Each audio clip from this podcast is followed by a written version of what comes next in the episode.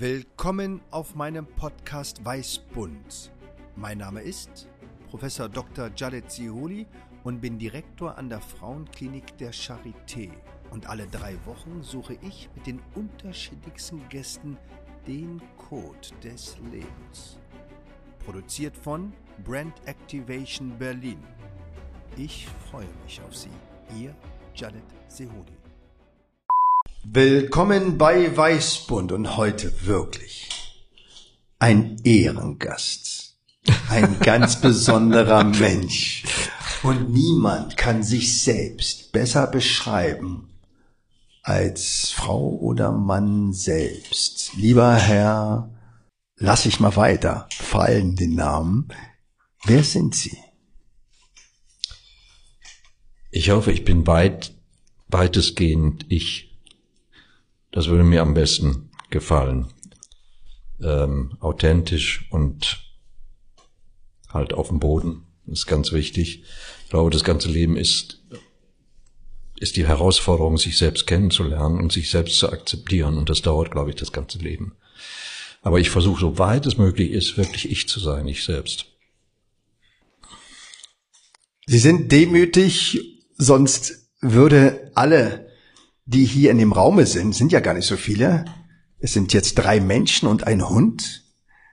Wirklich Standing Ovation und äh, paralysiert sein durch. Ach Quatsch. Doch, doch. Das darf man auch mal aussprechen, jetzt ohne die Demut und auch die Menschlichkeit zu vergessen. Aber Herr Müller-Westerhagen, Sie sind wirklich ein großes Geschenk heute bei Weißbund und es ist ganz verrückt. Ich war gerade jetzt bei einer 22-jährigen jungen Frau, die aus Pakistan nach Berlin kam wegen einer Eierstockkrebserkrankung. Und mhm. ich war jetzt bei ihr, weil ich war erst einige Tage jetzt äh, wieder da, weil ich auf dem Kongress war. Eine junge Frau, die zwei Jahre versucht hat, ihre Krebserkrankung anders zu behandeln und zu vermeiden, dass ihre Eierstöcke, ihre Gebärmutter mit 22 Jahren eben ja, entfernt werden müssen. Und ähm, es fing damit an, dass sie sich gar nicht traute, in meine Augen zu schauen. Aber jetzt haben wir eine Beziehung.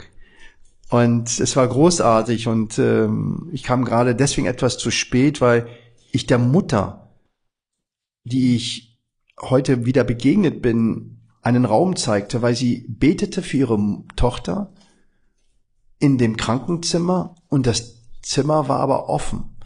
Und Menschen gingen, Menschen kamen und ich sagte zu ihr, das ist nicht der richtige Ort. Und ja. diesen Dialog mit sich selbst, aber den Dialog mit anderen, wie wichtig ist für Sie Beziehung?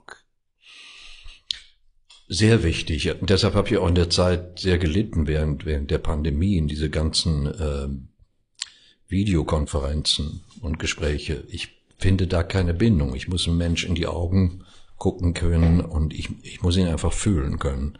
Und das halte ich für extrem wichtig. Aber in Ihrem Beruf, da sind unsere beiden Berufe sehr, sehr ähnlich ist. Es beruht auf persönlicher Beziehung.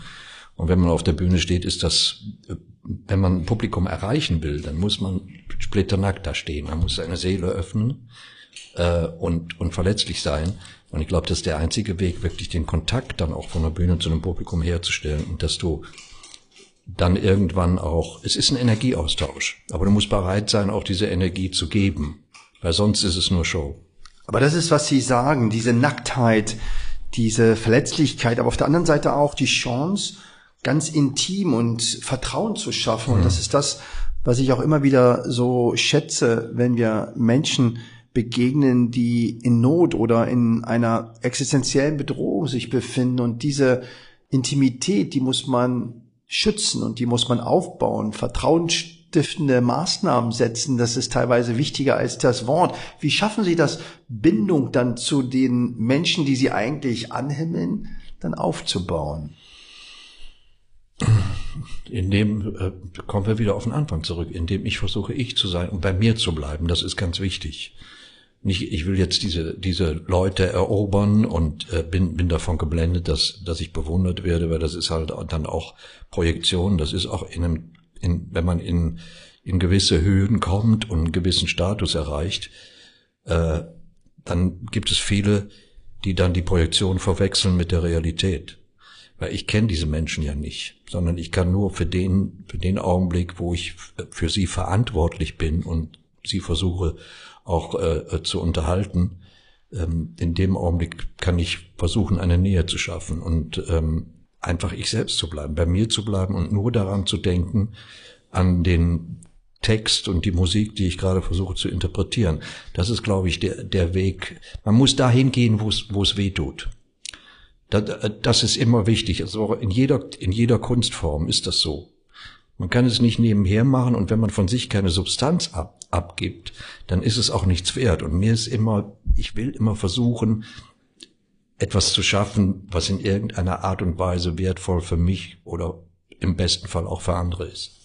Absolut großartig. Ich hatte heute ein Gespräch mit einer jungen Assistentin, da ging es genau um diese Wissenschaft. Und ob die Wissenschaftsergebnisse dann auch in der Lage sind, veröffentlicht zu werden. Und ich sagte ihr, als erstes wichtig, ob diese Wissenschaft wichtig ist für sie selbst. Genau. Und ob das gut für die Patientin ist. Und dann werden sie auch einen Verleger oder einen, eine Zeitschrift finden, die sie dann prämiert. Aber bra trotzdem brauchst du dann die Mit Mithilfe des Patienten. Das heißt, also ich halte das für wahnsinnig wichtig. Ich habe also auch eine junge Frau jetzt über, über äh, Wochen begleitet, die Krebs bekommen hat und die war vollkommen am Boden zerstört. Und, und habe gesagt, es liegt an dir. Es ist nicht so, du stehst vor einem Berg jetzt und du musst bereit sein, da Schritt für Schritt hochzugehen. Wenn du das nicht bist und denkst, ich kann einfach hochspringen auf den Berg, das wird nicht gelingen. Aber es hängt in erster Linie von dir ab und dann hängt es ab von der von von der Kunstfertigkeit der Ärzte. Und das hat ich bin mit vielen Ärzten befreundet. Und einer meiner ältesten Freunde ist Chirurg. Und äh, ich habe ihm einen Patienten gebracht mal aus Südafrika der Krebs hatte. Und er, er hat damals gesagt dafür brauchst du nicht nur einen Operateur du brauchst einen Künstler und so sehe ich das aus also bes besondere Menschen auch in dem Beruf sind die die dann noch aus der Box denken können und, und kreativ sind. Ich habe ja Sie schon erfreulicherweise in einigen Gesprächen kennengelernt und es ist eine große Bereicherung. Hätten Sie Arzt werden können? Nee, nicht weil ich, äh, weil ich, weil ich kein Blut sehen kann oder so, sondern einfach aus, aus der, ich bin mit meinen Händen nicht so gut. Glauben Sie, dass alle Ärzte mit den Händen gut sind?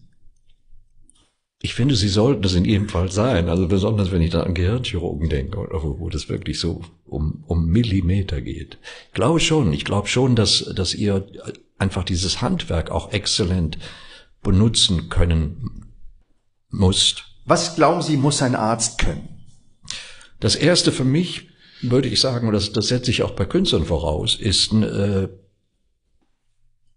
ein hohes, eine hohe Empathie für Menschen. Genau, deswegen meine ich, dass Sie grundsätzlich auch ein guter Arzt sein hätten können. Bin ich mir ganz sicher, weil es geht nicht um die Hände.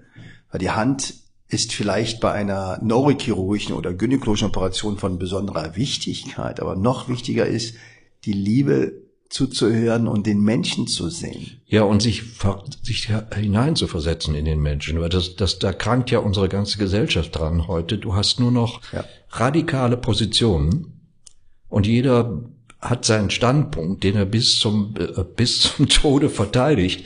Und das ist für mich, das ist für mich zum Beispiel auch sehr schlechte Diplomatie. Es, es geht darum, sich zusammenzusetzen, zu versuchen, den Standpunkt des anderen zu verstehen und dann einen Weg zu finden, wo man einen Kompromiss findet, was für beide vertretbar ist, was für beide, äh, wo beide auch nicht das Gesicht verlieren und wo man ein Ergebnis hat, wo beide zufrieden mit sind. Das ist, ist extrem wichtig, aber das ist in der Gesellschaft wichtig. Und es ist auch so, dass heutzutage alles, was passiert, wird äh, vollkommen hysterisch aufgenommen. Ähm, also ich halte es für gefährlich, um ehrlich zu sein. Absolut. Weil irgendwann schlagen wir uns dann alle die Köpfe ein. Was hat Marius Müller-Westerhagen mit 13 gemacht und wie wurde er gerufen?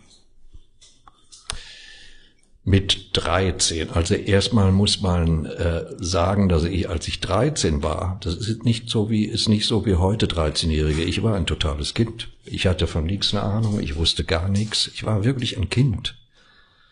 Und mit 14 bekam ich mein erstes Rollenangebot. Das war dann gleich eine Hauptrolle und das habe ich gemacht. Mein Vater war Schauspieler äh, weil ich dachte, boah, die geben mir 1500 Mark. Ich brauche nie wieder in meinem Leben arbeiten. Es war reine Geldgier. Und als, als ich dann diese Produktion gemacht habe und habe gespielt, da wusste ich, das wird Teil meines Lebens ausmachen. Und mit der Musik war es, äh, es war noch profaner. Äh, ich hatte eine Geburtstagsparty mit 14, wo ich übrigens auch meinen ersten Kuss bekommen habe, meinen ersten richtigen beim Flaschendrehen. Und äh, mein Vater hatte einen Freund, der Engländer war und der Kinobesitzer war in Düsseldorf. Das war gut, weil da haben wir immer viele Freikarten gekriegt und alle möglichen Filme angeguckt. Der hatte eine Tochter Linda, die kam zu der Party. Und die brachte mir eine Platte mit und legte die auf und brach dann vor dem Plattenspieler zusammen. Und da habe ich gedacht, das ist interessant.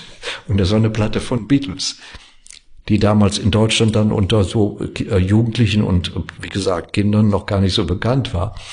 Und äh, das war so der erste Reiz, das kommt beim Mädchen an. Aber ich kenne unglaublich viele Musiker, die das, die, die gleiche Geschichte erzählen. Aber wie kam es dann tatsächlich dazu?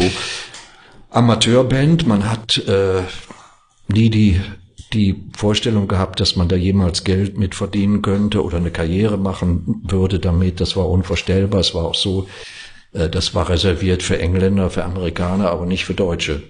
Wir haben kopiert. Am Anfang hatte man auch nicht das Selbstbewusstsein, selbst zu komponieren und zu texten. Also haben wir alles von, von äh, was es so gab, von oben bis äh, unten runter gespielt und dabei gelernt. Und das finde ich heute auch wichtig. Also ich finde es auch wichtig, dass man über über Trainieren und andere große zu kopieren, entwickelst du dann hoffentlich langsam deinen eigenen Stil. Aber das ist eine, ist eine wirklich eine Übung. Und was heute auch die Leute nicht mehr kennen, wir haben, man hat ja damals nicht in einem Konzert gespielt, sondern man hat zum Tanz gespielt.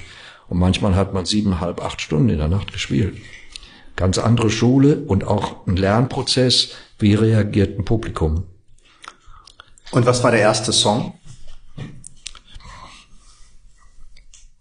Das weiß ich gar nicht mehr. Ich habe, weiß ich wirklich nicht mehr. Ich bin zu, zu meinen Wurzeln gekommen das erste Mal, als ich mir eine Platte gekauft habe, bei einem Urlaub meiner Mutter, meiner Schwester. Ähm, und zwar so, das waren vier Songs drauf und waren Stones und da habe ich das erste Mal Blues gehört. Und da habe ich gedacht, das ist meine Musik. Das fühle ich und das will ich machen. Das ist, wie ich mich ausdrücken will, gesanglich und so. Und das ist bei mir immer geblieben. Ich habe alle möglichen verschiedenen Sachen auch gemacht und ausprobiert, aber es war immer, basierte immer auf dem Blues. Heimat. Ich äh, fühle bei Ihnen eigentlich so eine, ein Weltbürgertum.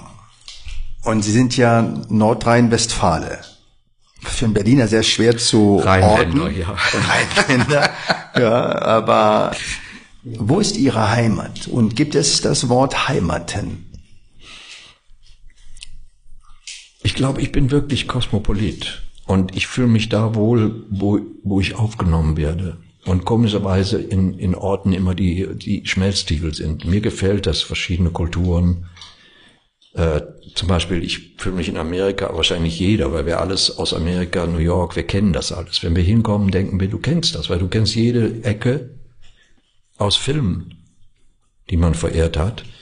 Düsseldorf bin ich groß geworden und ich habe das erste Mal jetzt in meinem Alter, wenn ich nach Düsseldorf komme, nostalgische Gefühle. Das hatte ich vorher nie. Aber zu Hause fühle ich mich im Augenblick hier, wo ich lebe, in Berlin, und ich habe auch das Gefühl, dass Berlin da New York sehr nahe ist. Du bist, du, du lebst in Berlin für, ein halbes Jahr oder ein Jahr und du bist ein Berliner. Und das kenne ich eigentlich nur von New York. Du bist dann New Yorker automatisch, wenn du es schaffst, einfach dich einzupassen. Ich habe zum Beispiel auch nie irgendwelche Probleme gehabt, dass Leute mich attackiert haben, weil ich I blend in. Ich gehe da nicht rum wie so ein Tourist und aber ich bin nie attackiert worden, äh, weder da noch in Südafrika noch sonst irgendwo. Ich denke, das ist ganz wichtig in so einer Beziehung, dass man sich ihm einlässt. Und das ist ja auch das, was vielleicht in der Medizin immer so relevant ist, dass man erstmal beschreibt, aber erst wahrnimmt und auch von sich etwas preisgibt und auch annimmt, wie die Vielfältigkeit da ist. Und ich denke, das ist das, was uns auch irgendwie verbindet, ähm, weil dieses und, und nicht auftritt wie jemand, ich ich mache das hier alles, ich bestimme das alles, weil das ist auch Blödsinn. Ich glaube, man alleine kann man gar nichts machen. Es ist immer ein Produkt von einer von einer Gruppe. Absolut. Das ist eben, eben keine Ich-AG. Wir haben gerade Genau. jetzt eine Analyse gemacht. Ähm, da ging es um eine Frau, die an der Charité eine Eierstockkrebserkrankung hat. Und da habe ich den jüngsten Assistenten gebeten, einfach mal zu schauen, wie viele Menschen aus den verschiedensten Berufsgruppen berühren diese Patientin in zweieinhalb Wochen. Und die können alle helfen. Was schätzen Sie denn, wie viel, wie viel Menschen, und zwar direkt und indirekt, wir reden jetzt nicht über die Kontakte, Ja, ah, okay, ja. sondern also wie viel ausgebildete Personen sind mit einer Patientin mit Krebs Beschäftigt. beschäftigt in zweieinhalb Wochen. Was schätzen Sie? Die wird jetzt so intuitiv würde ich sagen zwischen 20 und 30. Genau, 144. Das ist der. Und das sind 77. Und jeder ist ein Schäubchen. ja, Ja. und das Verrückte ist nur, das weiß gar keiner. Nee, Das so viele es, Menschen. Es würdigt auch keiner. Ich habe hab ja bei euch gelegen mit einer Ja. Lungenentzündung. Und was, was da geleistet wird, und das kannst du nicht nur leisten äh, für Geld. Das ist viel mehr. Also wenn du die, die Pfleger da siehst, wie unterbezahlt die sind und die machen das wirklich mit Hingabe und Liebe. Und dann hat mich wahnsinnig aufgeregt, wie undankbar Patienten sind heutzutage. Die denken, sie gehen dahin und reparieren mal und dann funktioniert das so. Aber so funktioniert's halt nicht. Also da kann man nur zutiefst dankbar sein.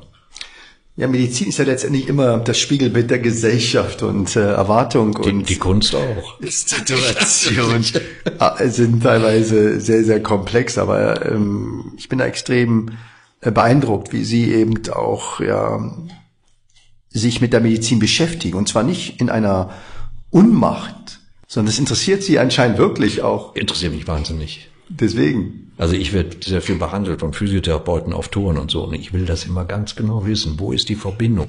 Warum äh, fühlt sich das besser an, Ja. wenn du da drückst und so? Und das ist Wahnsinn. Also ich finde das wahnsinnig interessant. Ich auch. Aber ich darf verraten, dass ich schon seit vielen Jahren aufgegeben habe, das Warum zu äh, erklären, weil das wissen wir meistens Ist mal auch eine dumme nicht. Frage. Es ist, ist aber ehrlicherweise nicht häufig richtig zu beantworten, weil auch die Modelle, die man glaubt, das sind die Ursachen, ist häufig gar nicht bewiesen. Aber es ist viel wichtiger zu schauen, was hilft mir und kann ich das in ein Gesamtkonzept einpacken? Was kann ich tun, um die Gesundheit zu stärken? Und was kann ich gegen die Krankheit tun? Was ist, ist die Summe? Weil viele kommen ja. Ja. zu mir und sagen, wie ist meine Prognose? Und ich hängt davon ab, was gesund ist. Ja. Also je gesünder mein Kopf, meine Seele, mein Körper ist, Desto besser sind die Heilungschancen. sind die Pro obwohl die Klassifikation ja, dann dieselbe ist. Und Aber der Ansatz ist ja schon immer falsch, wenn Leute sagen, ja, und ich habe jetzt das, aber warum passiert mir das ausgerechnet? Sie fragen nie, wenn es ihnen gut geht. Warum geht's mir so gut? Sie fragen nur, wenn, wenn es ihnen schlecht geht. Und aber das ist ganz normal im Leben. Absolut. Und verrückterweise, ich habe gerade so eine kleine Checkliste entwickelt, da geht es um, über die Übermittlung der guten Nachricht. Weil das ja immer wieder passiert, dass man zum Arzt oder zur Ärztin geht und man nimmt Blut ab. Und du denkst, oh, oh, was, was, passiert. Ja. Und dann werden ungefähr 100 Parameter, also Faktoren untersucht und da ist vielleicht einer auffällig. Aber nur über den einen wird gesprochen. Und nicht über die 99,9 Prozent, die gesund sind. ja. Weil wir eben sozialisiert sind immer, was fehlt, was hat der andere, Ja. was ist nicht im Normbereich. Und ähm, ich kam gerade eben von dieser jungen Frau, von der ich erzählt habe. Und dann ging es um das Gespräch, was kann ich essen? Und dann meinte ich, mögen Sie denn, mögen Sie denn scharfe Sachen essen? Dann sagt sie ja. Dann frage ich die Assistentin, darf sie denn nach dieser Darmoperation scharfe Sachen essen? Sagt sie, nein. Um Gottes Willen. Dann sage ich, warum denn nicht? Sie kann doch, sie ist doch trainiert aus jemand, der aus Islamabad kam, jeden Tag scharf zu essen. Ja. Warum soll sie es nicht?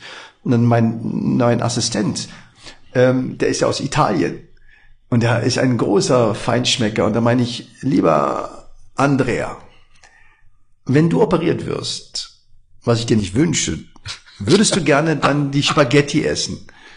Oder dürftest du Spaghetti essen? Meinte er, er würde sterben, wenn er keine Spaghetti essen Absolut, würde. das ist Italiener.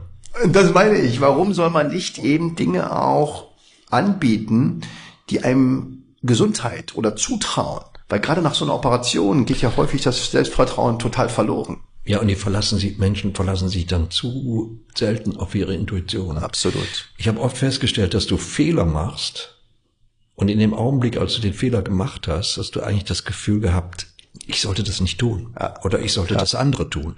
Und, und obwohl es logisch war, was du, was du tun wolltest und, und auch alle anderen gesagt haben, ja, mach das, das ist vernünftig. Du hast aber dieses ungute Gefühl gehabt. Und ich finde, das sollte man sich immer bewahren. Absolut. Also ich krieg Sie noch dazu, äh, Medizin nochmal zu studieren. Ist denn Ihre Musik heilsam? Ich hoffe. Also ich behaupte, dass Kunst im weitesten Sinne, dass das äh, Seelenfutter ist. Und wenn wir das nicht mehr haben oder wenn wir das nur noch haben im Hintergrund oder nur noch haben mit dem Ansatz, äh, weder emotional noch intellektuell belästigt zu werden oder gestört zu werden, dann hat es keine Funktion mehr. Es, es natürlich kann musikalsam sein und ich kenne, kenne so viele Geschichten aus meinem Leben, wo zum Beispiel Patienten erwacht sind, weil man ihnen ein Lied von mir vorgesungen hat. Das, das komischerweise macht mich noch demütiger. Und es hat sehr viel Bedeutung für Menschen gehabt. Nicht mehr, dass, äh, wenn ich gefragt werde, wie ist der Unterschied in ihrer Jugend und zu der heutigen, wenn es um Musik geht. Für mich war Musik damals wirklich so wichtig wie Atem.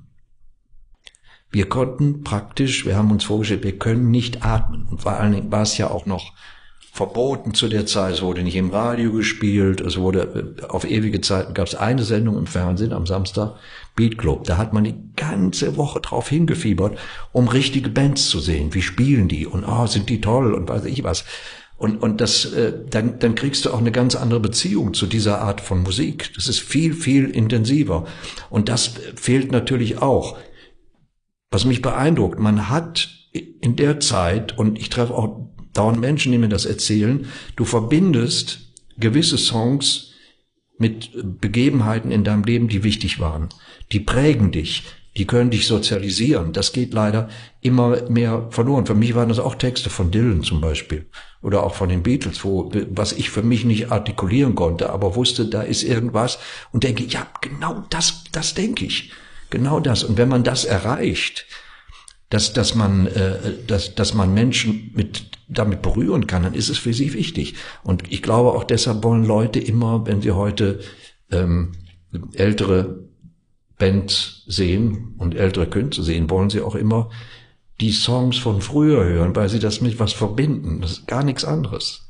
Absolut. Also mein Lied, was mich so ähm, elementar begleitet hat mein ganzes Leben und auch wahrscheinlich bis zu meinem letzten Atem begleiten wird, ist eben Billie Jean. Das ist ein Lied, ja. ähm, womit ich so viele Emotionen, als ich traurig war, als ich Liebeskummer hatte, aber auch als und ich. Und da fragst du mich, ob Musik heilen kann. Und als ich auf der Reise nach Marokko mit einem 200er Siemer Diesel äh, als einer von vier Kindern war, ähm, mein Vater, der eigentlich immer lieber so arabische Musik hörte, aber Michael Jackson, Billie Jean erlaubte er, weil er den Rhythmus sehr orientalisch ja, fand.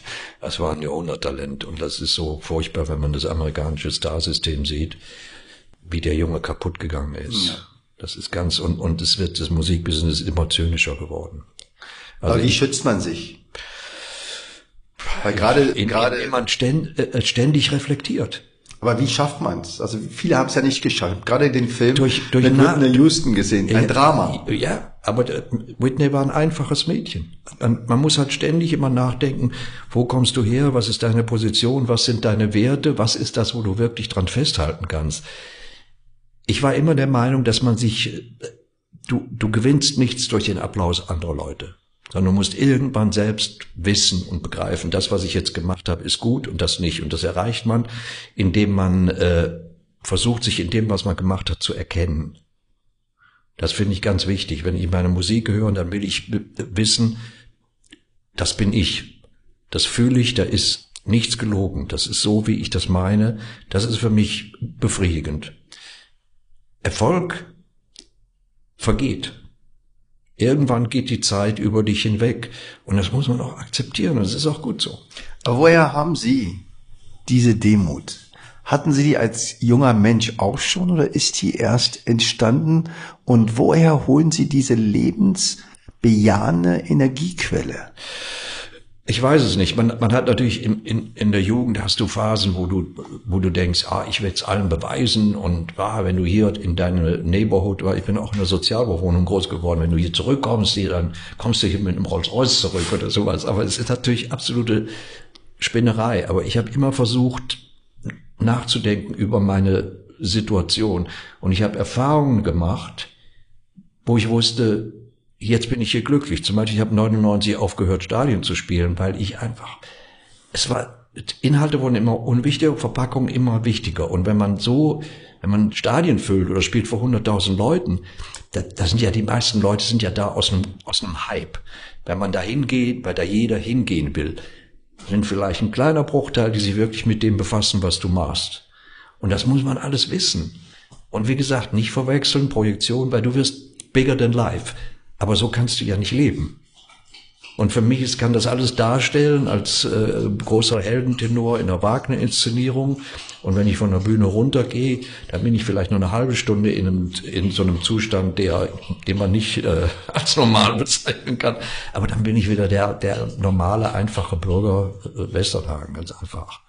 Das kann man, man, man kann es trainieren. Ich habe auch festgestellt, dass man trainieren kann, grundsätzlich nicht mehr zu hassen. Ich halte das für ganz wichtig. Aber haben Sie einen Coach? Nee, brauche ich nicht.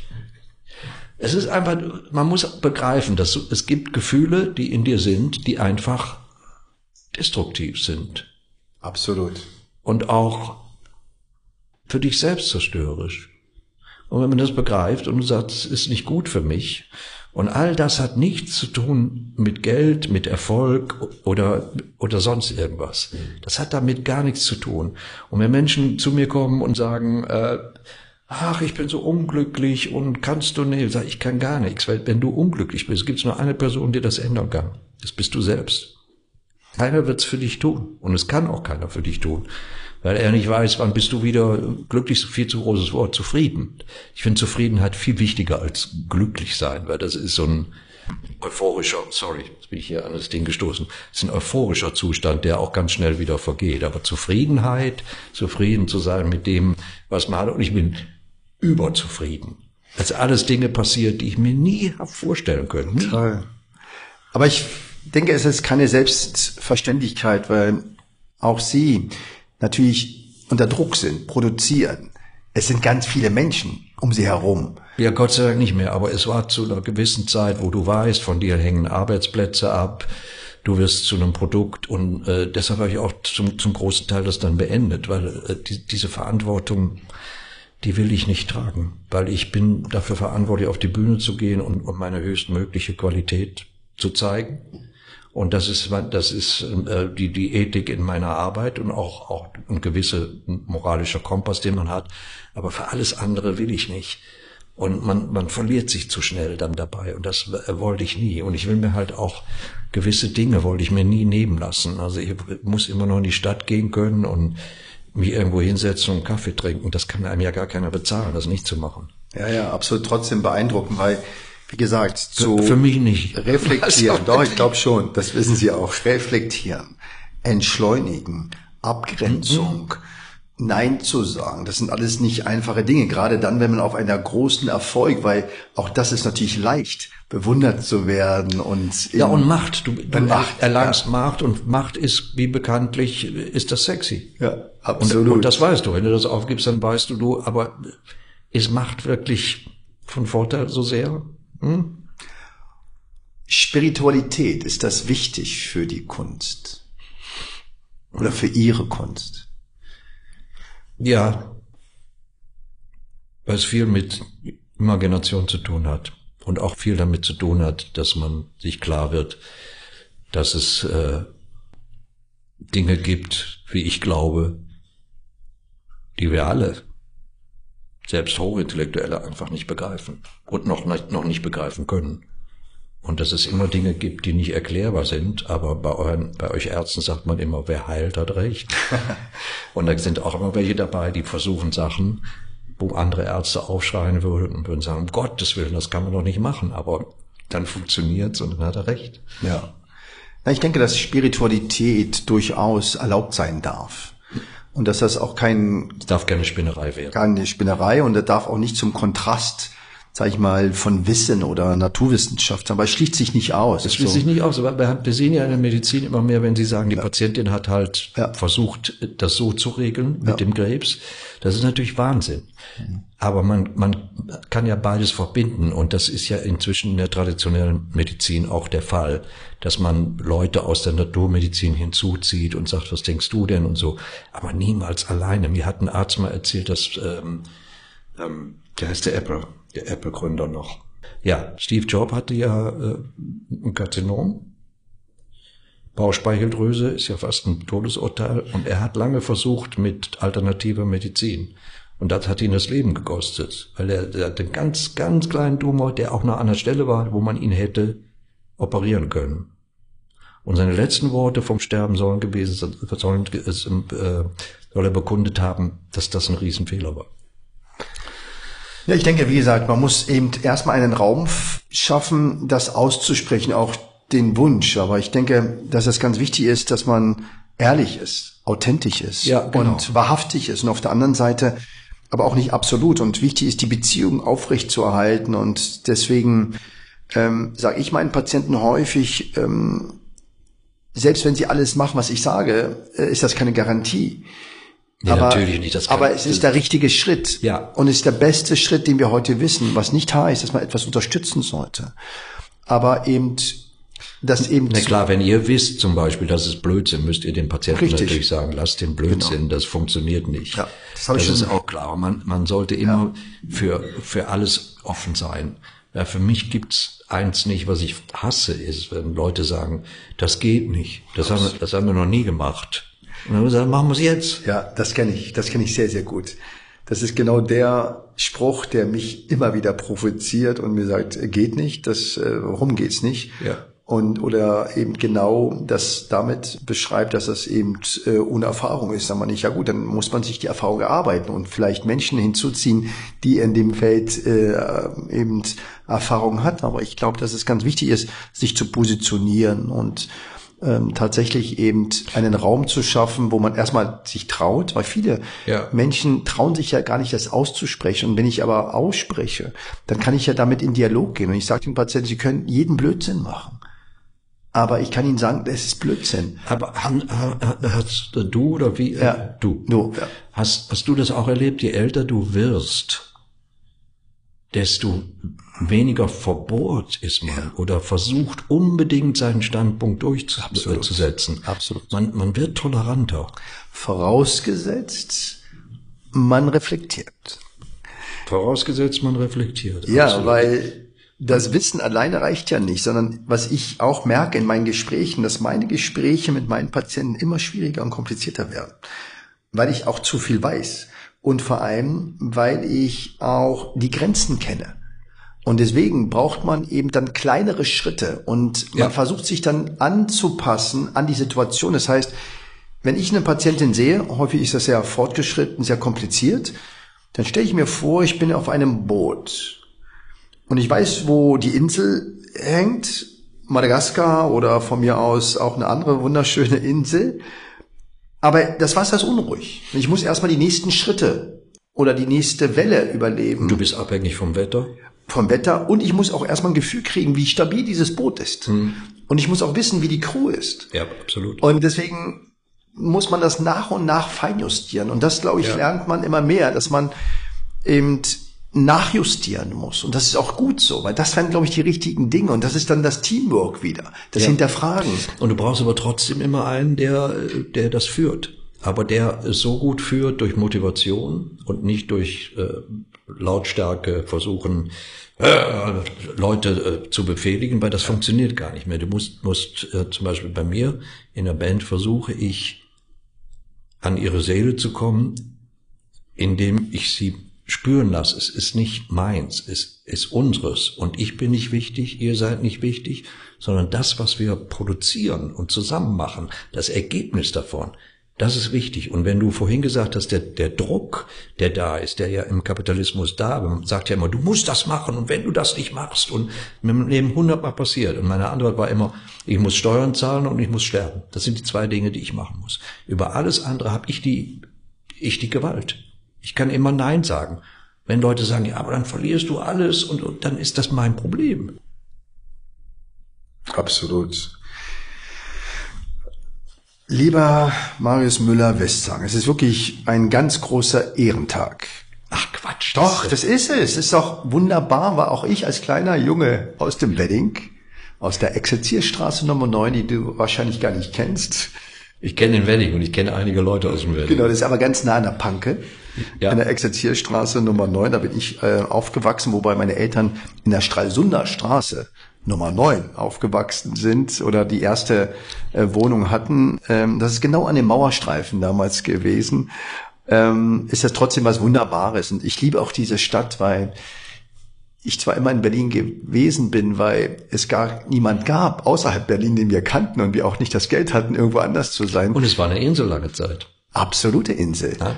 Und deswegen ich das so toll finde, dass durch Begegnungen wie mit dir ich die Stadt neu erlerne und erlebe und auch Zeit, wie schön es ist ähm, und man gar nicht immer in die Ferne muss, sondern es manchmal unverhofft ist, aber man auch bereit sein muss, in den Dialog und auch in die Beziehung zu gehen. Und deswegen ist das für mich heute ein ganz großer Tag und meine Frau, die beneidet mich selten, aber heute hat sie mich beneidet, oh. weil sie deine Lieder so äh, schätzt.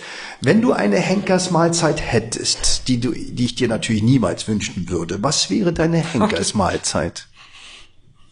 Ich glaube, ich hätte so viel Angst, ich will gar nichts essen, glaube ich. Doch, du wirst jetzt beruhigt, du kriegst jetzt noch ein schönes Lied von Beatle gespielt, du wirst jetzt beruhigt, sagst, gut, das ist eben so.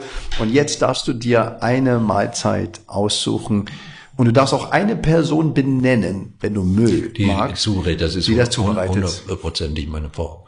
Also ich würde erstmal jede Pasta, die sie bereitet, nehmen und ich würde mexikanisches Gericht, Chicken Mole. Dann würde ich das nehmen. Das kommt mir jetzt als erstes im Kopf. Und das Getränk? Und äh, einen sehr, sehr guten Rotwein. Sehr gut. Also meine Henkersmahlzeit wäre eine Lamm mit äh, Backpflaumen in mm. Tagine in einem so Art Römertopf ja. zubereitet mit weichen äh, Kartoffeln über lange Zeit äh, gegart. Und ich würde wahrscheinlich einen sehr guten Kirschsaft trinken, den ich auch gerne in so einem Weinglas trinke. Und ja. dann äh, können wir das ist ja der Trend heutzutage, diese äh, wirklich sehr, sehr guten Fruchtsäfte. Aber ich brauche einfach einen guten Rotwein zum Essen, des Geschmacks wegen. Nicht, nicht um sich zu besaufen, sondern einfach des Geschmacks wegen. Das ist verfeinert jede Speise. Geschenk Gottes. Das war eine großartige Sendung heute. Und ich danke dir, dass du trotz deiner vielen ja, Verpflichtungen und aber auch, ähm, auch deiner, deines Status heute bei mir zu Weißbund zu Besuch warst auf dem Weg und auf der Suche nach dem Code des Lebens. Und wie gesagt, deine Demut hat mich sehr beeindruckt. Und ich glaube, das ist das, was auch uns beide immer miteinander in Verbindung ich setzen will. Ich erzähle dir noch eine Geschichte, die, äh, die ich sehr oft erzählt habe. Als mein Vater im Sterben lag, im Krankenhaus, ich hatte, hab meine zweite Rolle im Fernsehen gespielt. Er hat nie was gesehen von mir. Er war Mitglied des Gründgens Ensemble in Düsseldorf. Und ich bekam ins Studio am letzten Drehtag ein Telegramm aus dem Krankenhaus von ihm. Und da stand nur drauf, Demut und Bescheidenheit, dein Vater. Und das ist prägend. Und er hat mir immer wieder gesagt in Gesprächen, was immer du wirst, ob du berühmt wirst oder reich wirst oder was auch immer, bilde dir nie ein, du wirst mehr oder besser als andere. Das kannst du mal gleich vergessen. Er hat mir auch immer gesagt, der Kunst dient man. Man, man beutet die nicht aus, man dient der. Sonst verliert sie Magie. Und das ist, glaube ich, auch die Verbindung heute auf der Suche nach dem Code des Lebens. Dann auch Medizin soll dienen. Und nichts anderes. Und Demut Absolut. und Bescheidenheit wünsche ich mir auch von der einen oder anderen Ärztin oder und Journalisten sollen berichten und nicht werten. Absolut. Also wir können das äh, endlos, glaube ich, transkriptieren. Ja. Aber wie gesagt, vielen Dank und auch dieses Telegramm ähm, sagt ganz viel. Das ist ein Summeffekt bei dir. Also vielen, vielen Dank. Ja, ja, klar. Es gibt ja so Dinge, die dich dann so prägen, weil die so dir ins Gehirn sausen und dann ins Unterbewusstsein. Ja, aber du hast trotzdem etwas, dass du diese Prägung siehst. Ja, Irgendwas kann ich, hast kann du. ich auch nichts für. Nein, das, also ich, ich sage auch immer, wenn etwas schlecht läuft, sollte man wirklich tagelang dahinsetzen und überlegen, warum. Aber wenn etwas Schönes ist, frag nicht nach dem Warum. Nutze diese Kraft. Ja, absolut. Und das tust du. Absolut. Danke, vielen herzlichen Dank. Vielen, vielen Für mich Dank. ist es auch ein großes Erlebnis, allein Sie, Sie schon kennengelernt zu haben. Vorhin waren wir noch beim Du, vor drei Minuten. Ja, dich kennengelernt zu haben, ist, äh, ist eine große Ehre. Ich weiß, was du leistest. Danke sehr.